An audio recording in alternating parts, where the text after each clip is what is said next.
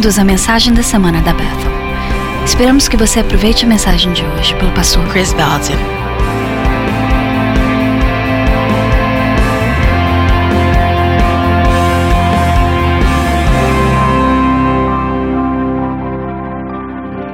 Natal, eu amo Natal. É o meu, é a minha época favorita do ano. Os nossos netos todos vêm para casa, até os que moram perto, eles vêm lá para casa, ficam dois dias, destroem a casa. Eu aprendi e estou aprendendo como não preocupar com a bagunça, até que eles tenham ido embora. Eu, pense, eu tentei, por cerca de 15 anos, limpar enquanto eles estavam lá, mas não adiantou. Agora eu tô assim, não, bagunça. Cristo por todos. Segurem a mão da pessoa perto de vocês, vamos orar. Espírito Santo, muito obrigado. Por Cristo, pelas massas. Deus amou tanto o mundo. Nós somos muito gratos por essa, essa época. Peço a sua bênção sobre a palavra hoje, sobre cada família, sobre famílias que ainda não te conhecem. Amém. Abram a Bíblia em Lucas capítulo 2. Eu quero falar com vocês um pouco sobre os propósitos de Deus nas nossas vidas. Jesus nasceu, morreu, ressuscitou por uma razão, por um propósito. E eu amo a história do Natal, a gente conta todos os anos. Agora a gente tem as crianças mais velhas contar a história. Quando eles o- os presentes, eles contam a história bem rápido. Impressionante como que Jesus nasceu rápido. Lucas capítulo 2, versículo 4. Eu tô pulando no meio da história do Natal. E vou estar mostrando algumas coisas da história. Talvez você já tenha visto, talvez não. Lucas 2, capítulo, 4, capítulo 2, versículo 4. Assim José também foi da cidade de Nazaré da Galileia para a Judéia, para Belém, cidade de Davi, porque pertencia à casa e à linhagem de Davi. Ele foi a fim de alistar-se com Maria, que lhe estava prometida em casamento e esperava um filho. Enquanto estavam lá, chegou o tempo de nascer o bebê, e ela deu à luz o seu primogênito. Envolveu-o em panos e o colocou numa manjedoura, porque não havia lugar para eles na hospedaria. Eu amo essa história. Alguns anos atrás, eu estava lendo essa história como, como a gente normalmente lê nessa época do ano, e eu pensei para mim, pensei comigo mesmo, uma coisa interessante, você sabe, Jesus foi crucificado dos fundamentos da terra. Jesus foi crucificado antes dos fundamentos do mundo, da fundação do mundo. Não é interessante que antes que Adão tivesse um problema, Deus já tinha uma solução. Eu não sei de você, mas eu penso, você já é, bagunçou tão, tão ruim, com tanta força que você pensou, ah, baguncei o plano de Deus? Não, mas Deus tem. Ele, ele já tinha é, é, um plano antes disso. Parte do plano nessa história foi que o, o filho Jesus fo- nascesse e ele planejou desde o fundamento da, da terra, do mundo. Muito legal. Com exceção ao seguinte: não tinha um lugar para Jesus nascer. Você sabe por que, que ele não nasceu em um hotel? Diz o seguinte: porque não havia lugar na hospedaria. Eu acho que tem várias mensagens muito interessantes sobre o, significado por trás de não ter havido é, é, lugar na hospedaria. E eu acho que são todas as explicações são muito boas e verdadeiras. Mas a Bíblia diz a razão porque Jesus não porque Jesus nasceu numa manjedoura foi porque não tinha espaço numa hospedaria. Você acha que Deus planejaria algo desde o início da fundação da Terra? Ele não planejaria com certeza? Você teve muito tempo para planejar isso. Você devia ter garantido que havia um hotel, pelo menos. Eu não sei. Fala comigo da maneira como Deus trabalha nas nossas vidas. Já pensou? Já teve nesse lugar antes? Deus te chama para fazer algo e você pensa, ah, Deus me chamou para fazer isso, vai dar tudo certo. Eu tô pensando que não, ele esqueceu de se reservar um, um quarto para Jesus nascer? Isso fala muito comigo sobre o fato de que Deus tem um propósito para nossa vida, mas não necessariamente um plano. Na verdade, eu acho que Deus tem vários planos para nos chegar, para nos fazer chegar no nosso propósito. Estava vendo uma mensagem, provavelmente anos atrás, pelo Mark Sharon. Sharona. Ele, um homem extremamente inteligente, é um, é um, um intelectual, é, é, sabe, é, é, hebraico, grego, tem muita educação. Ele realmente foi, foi para a escola. Quando eu estou ouvindo ele falar, eu tenho que usar meu dicionário. Primeira vez que eu ouvi ele falar isso, eu já ouvi essa mensagem duas vezes. Eu ouvi ele, ele falando sobre isso em Los Angeles. Ele, ele diz o seguinte: Deus não tem um plano para sua vida, Deus tem um propósito. Imediatamente eu pensei em Jeremias 29, 11, que diz: Eu sei os planos que eu tenho para você, não planos planos para fazer prosperar e não causar dano. E o Mark, ele menciona esse versículo diz essa palavra que define, define planos, na verdade significa propósito, destino, invenção e desígnio em hebraico. E na, na, versão do New King James diz: Eu sei os pensamentos que eu tenho para você, não os planos. E o ponto do Mark Sherona foi o seguinte: Deus não tem um plano para sua vida, ele tem um propósito para sua vida. Ele tem várias maneiras de te fazer chegar nesse propósito. Eu não sei de você, mas para mim, ah, é muito tranquilizador. Porque não tem jeito de você bagunçar o plano dele. Porque se você bagunçar o plano A, ele tem B, C, D, F, e depois que o alfabeto acabar, ele ainda tem um plano para você. Claro, obviamente, eu acredito que só tem um caminho para o céu e é Jesus. Claro. Então, por favor, não use essa mensagem. Ah, oh, tem várias maneiras para chegar no céu. Não, tem uma maneira e é Jesus. Mas tem várias maneiras para chegar ao seu propósito. Eu amo a história de José no Antigo Testamento. A Bíblia diz que José teve um sonho sobre esses é, 11 ceifos de trigo. É, se inclinando para ele. A Bíblia diz que os irmãos eles estavam com ciúme dele e com muito ciúme porque os, o pai preferia ele do que os irmãos. Em outras palavras, José sabe que os irmãos não gostam dele. Então ele teve esse, esse sonho, saiu, eh, chegou para os irmãos e falou: Ei, tive um sonho, aham. E esses ceifes de trigo estavam se curvando para mim, não sei o que significa. Na próxima noite ele teve um outro sonho. Você sabe a história? O céu, a, a, a lua e o sol se curvando para ele. Ele diz: Ah, tive mais um sonho. Tem certeza que os irmãos estavam assim: Ah, tchau, eu tô saindo daqui. Mas ele contou sobre o sonho, de que o sonho sobre os, a, o sol e a, a lua se curvando para ele. O pai perguntou: Você quer dizer que eu e a sua mãe vamos se curvar para você? O pai dele teve uma posição diferente. Ele, ele repreendeu o José, mas guardou essas coisas no coração dele. Em outras palavras, o propósito de José era o palácio. O propósito da vida de José era o palácio. Mas se você não conhece a história, os irmãos dele ficam com tanto ciúme, eles jogam ele, ele num fosso. Eles pensaram: não, não, não, a gente tem como fazer um pouquinho de dinheiro. Então eles vendem ele para escravidão. E ele vai da, escravi da escravidão para prisão. Lembra disso? A esposa do Potifar o acusa de estupro, então ele vai para a prisão e finalmente da prisão para o palácio. Eu amo a história de José, mas eu não acho que José teria necessariamente que ir do poço, do fosso para a escravidão, para a prisão. Eu acho que a atitude dele determinou esse plano. Deus diz: eu sou, eu me oponho a pessoas orgulhosas, mas eu dou graça para os que são humildes. Quando você é humilde, eu te, eu te o Deus promove. Então Deus vê o coração de José e falou: Eu sei como você vai chegar lá. Então, se você. É, tem várias maneiras para o seu propósito. E eu creio que você determina como você chega lá através da sua atitude. É uma boa palavra.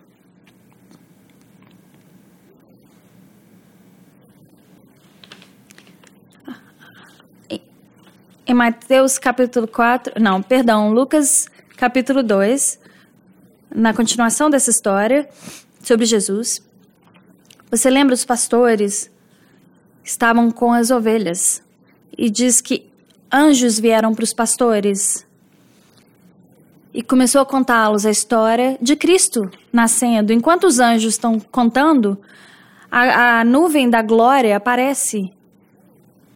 E eles têm esse encontro glorioso com anjos que os contam sobre Cristo. Fidelidade. Deus honra a fidelidade. Deus está procurando por você no seu local de responsabilidade. Anjos apareceram no local onde as pessoas estavam pastoreando, fazendo o que eles eram chamados para fazer. Algumas pessoas dizem: ah, "Eu quero ir para Deus, para Bethel e ter um encontro com Deus". Ah, tá bom, mas eu posso te dizer, Deus vai te encontrar onde, você, onde Ele te chamou para ser responsabilidade. Tipicamente aparece no lugar onde Ele te deu responsabilidade. Que tal Jesus? Jesus está andando, ele vê dois, dois homens, André e, e Pedro, num barco pescando. E ele diz: Ei, como vocês gostariam de pescar homens? Anda mais um pouquinho, vê Mateus capítulo 4, vê João e Tiago com o pai num barco e diz: Ei, vocês, vocês gostariam de pescar homens? Você percebeu? Jesus os achou, os procurou e os achou no lugar da responsabilidade deles. Você notou que eles estavam pescando peixe e Jesus disse: Ei, essas coisas que vocês aprenderam sobre peixe, vamos usar esses princípios para pescar corações. Deus usa as coisas simples da nossa vida para nos treinar para as coisas profundas na vida. E essa é uma boa palavra. Muitas pessoas querem fazer coisas extraordinárias.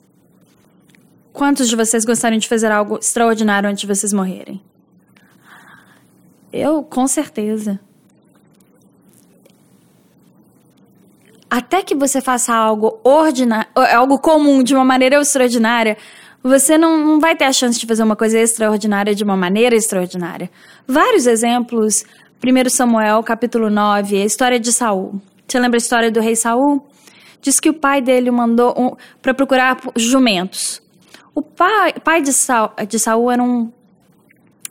É, provavelmente tinha vários servos e era, era é, bastante rico, mas ele envia o seu filho para ir achar, procurar jumentos.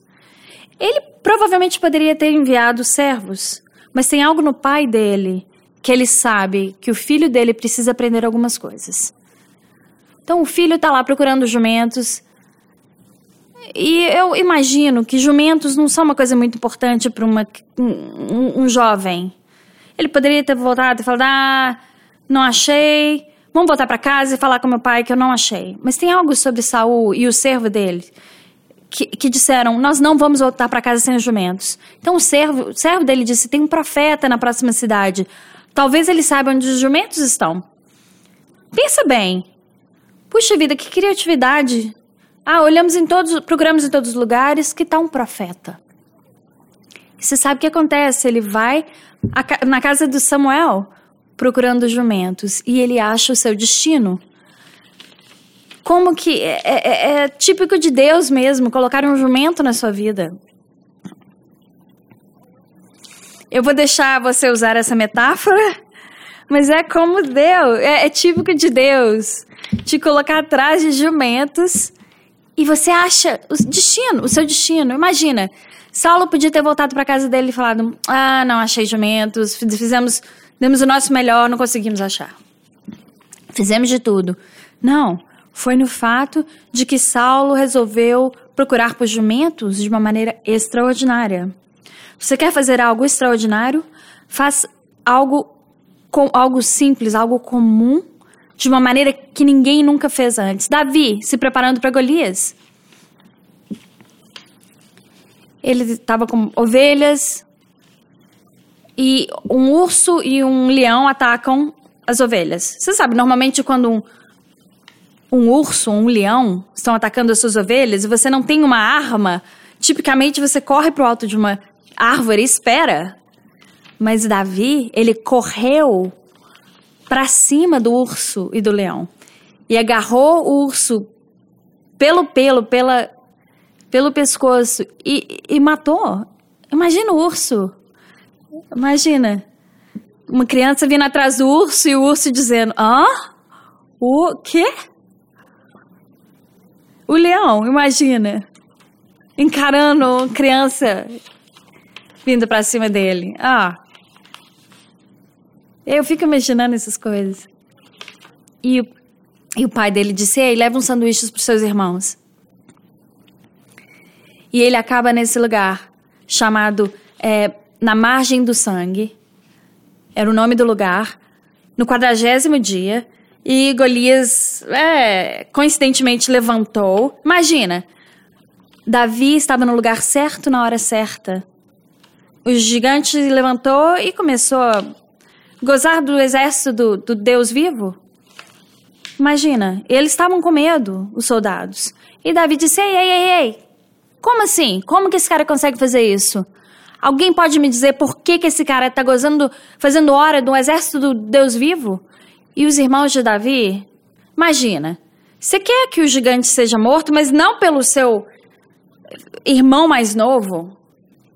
Não. É, esse é o fim. Você não quer que o seu irmãozinho mate o gigante. Então eles falam: não, não, não, vai para casa, vai cuidar das ovelhas. E Davi, aham, aham, tá, mas peraí, peraí, peraí. Tem alguma razão porque a gente tá deixando esse cara fazer isso?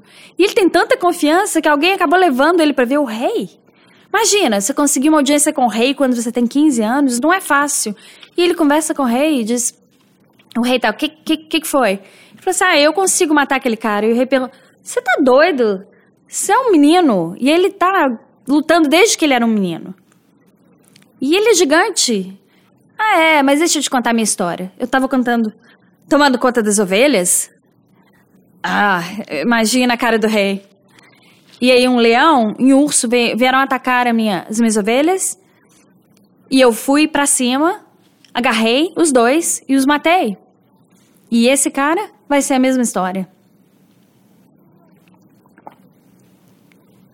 Até que você consiga fazer algo comum de uma maneira que ninguém fez antes, você não vai ter uma chance de fazer algo extraordinário em frente das pessoas. É claro, o resto é história. Ele. Ele matou o urso, matou o leão e depois. É, tomou conta do Golias. Deus usa o que você faz. Eu vejo muitas pessoas tomarem é, a iniciativa, a oportunidade. Em esportes, se você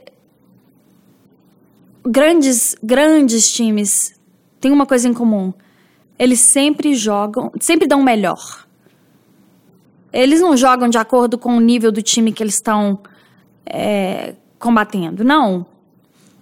A importância de você fazer a coisa certa, independente de alguém estar assistindo. Deus tem uma habilidade de usar o comum para te treinar para o extraordinário, para o incomum. A minha pergunta é a seguinte: eu não importa o que você está fazendo, você sabia que você está sendo treinado? E se você fosse para o trabalho amanhã, Starbucks, Home Depot, onde quer que você se é, é, Walmart, você vai dizendo, ah, eu tô indo fazer o meu trabalho. Não. E se na verdade você fosse dizendo, eu estou treinando e Deus, e você imaginar que Deus te deu um trabalho no qual você está aprendendo as coisas, as habilidades que você vai precisar para enfrentar o seu gigante. E você vai olhar para o gigante e dizer: Ah, eu já pratiquei as coisas que eu não sabia que eu ia precisar para derrubar esse gigante.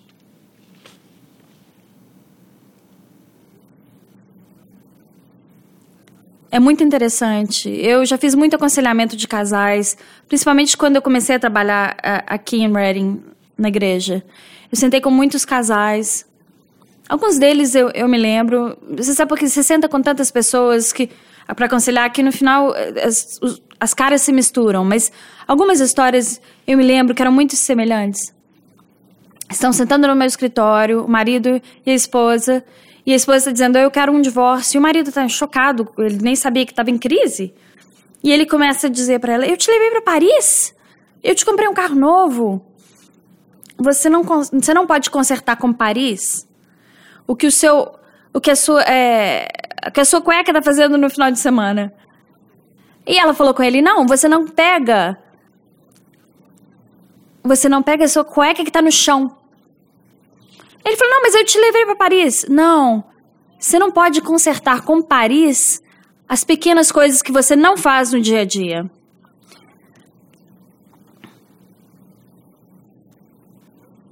Tem algo sobre ser consistentemente bem, bom, quando você não tá afim de ser. Você quer ter um ótimo casamento, faça o que você o, o que você faz quando você está apaixonado, quando você não está. Quais eram as coisas que você fazia no início, quando você estava apaixonado? Faça isso quando você não está afim. Imagina, você vai começar a querer de novo, a, a, a se apaixonar de novo. Você não pode consertar com Paris o que você não faz diariamente. As muitas pessoas são boas em fazer algo extraordinário. Ah, nós planejamos. Tá, mas e, nos dias comuns? O que que você fez? É isso que faz a diferença. Jesus sabe como pegar o seu processo diário e o transformar em destino. Anos atrás, eu tive um colapso nervoso, escrevi um livro sobre isso. Sabe, se, se você vai ter um, um colapso, uma, uma vida miserável, escreva um livro sobre a respeito. Pelo menos você faz um, faz um pouco de dinheiro em cima disso. Melhor você ser rico e miserável do que ser pobre e miserável. Pelo menos você vai poder fazer compras.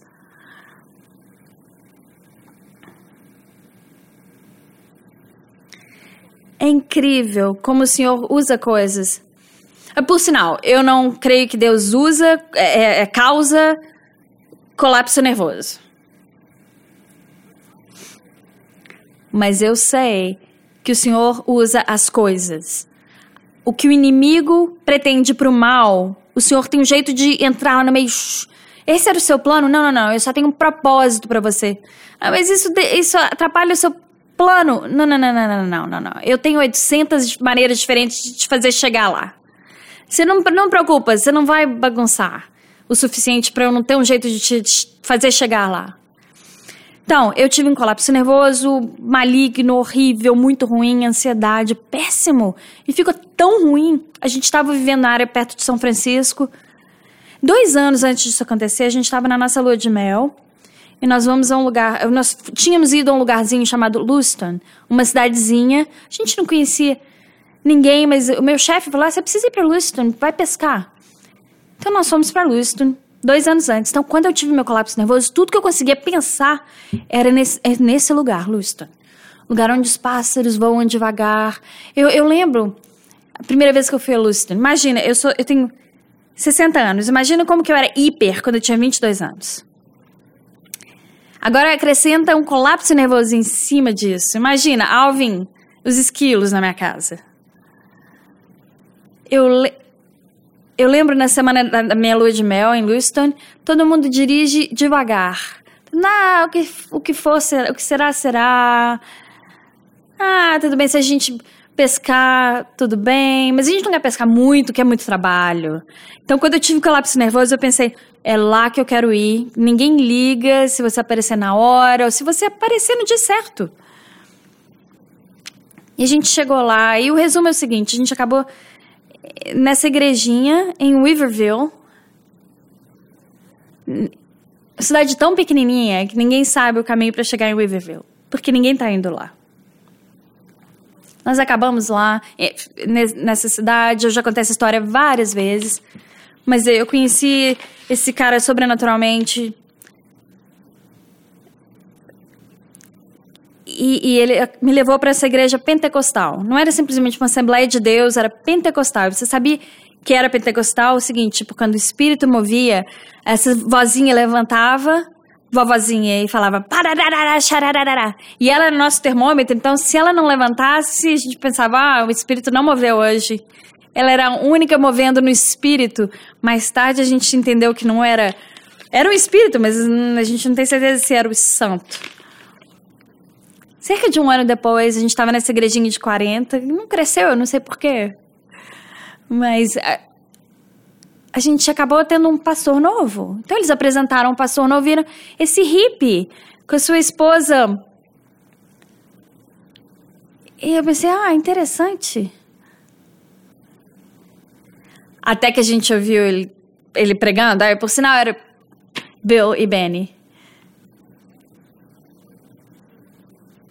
E eu, eu ainda lembro direitinho onde eu estava sentado no dia que ele ensinou sobre o reino.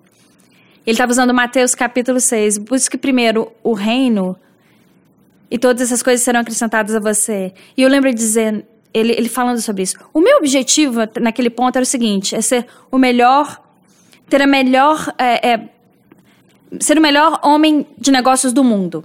Eu tinha uma, uma oficina de consertar carros, e eu tinha minha oficina e eu tinha as coisas de Deus. E eu fiz isso para Deus e eu fiz, fazia isso com Deus.